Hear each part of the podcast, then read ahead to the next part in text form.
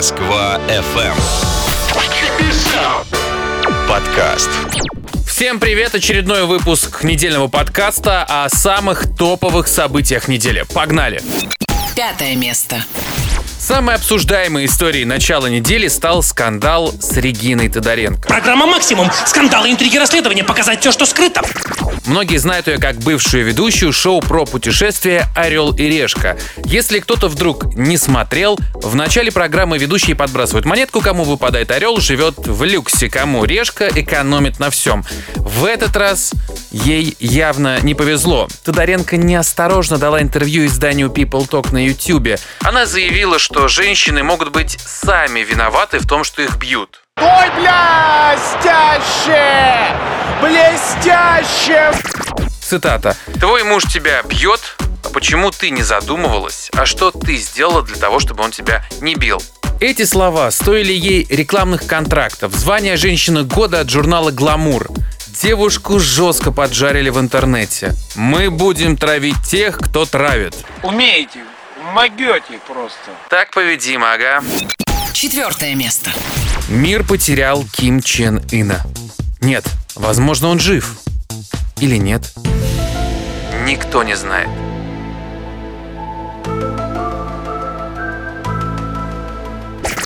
Сначала о проблемах со здоровьем лидера Северной Кореи сообщили западные издания. Потом уже о том, что он умер. Центральная газета КНДР говорит, что Ким Чен Ин продолжает работать с документами. Ой, а вот эта вот фраза где-то уже была. В 90-е под формулировкой «президент работает с документами» скрывались алкогольные возлияния Бориса Ельцина.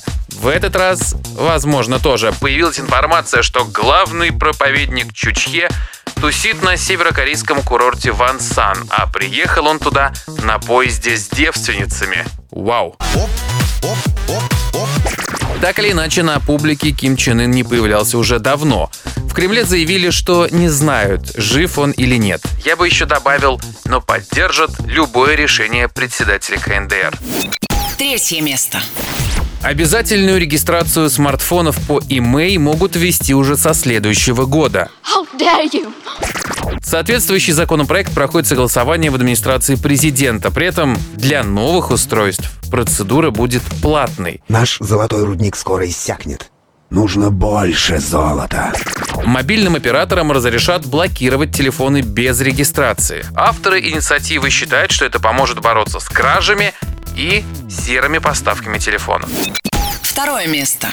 Режим всеобщей самоизоляции продлен до 11 мая. Никакого праздника меня сначала закрыли, потом не дали. Президент выступил с обращением и заявил, что и так никто не работает на майских, а теперь сам Бог велел не ходить на работу. И Владимир Путин.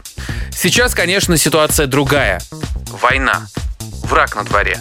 На улице и в общественных местах коронавирус. Люди, осознавая опасность, сплотились и в едином порыве поехали на шашлыки. Ну, тупые.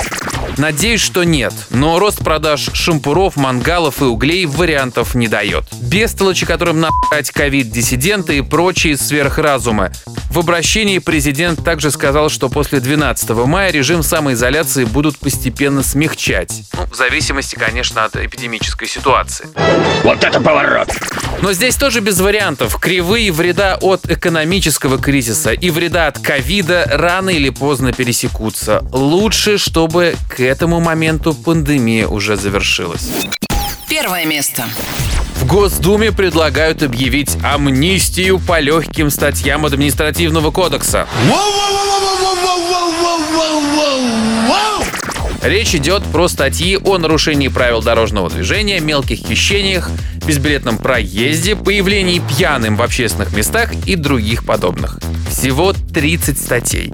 Причина такой заботы – сложная финансовая ситуация из-за ковида. То есть, если вы штрафы свои заплатили, то вы молодец, сознательный, парламент говорит вам спасибо.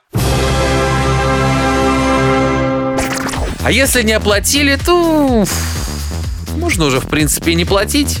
Суть этой амнистии в этом. Ее планируется приурочить к 75-летию Победы в Великой Отечественной войне. Законопроект будет внесен в Госдуму до 9 мая. Удивительно. Такой была эта неделя. Ставьте лайки, делитесь этой записью, пишите комментарии 5 звезд подкасту. Хороших выходных. Сидите дома. И все будет хорошо. Отличного настроения. Пока. Москва FM. Подкаст.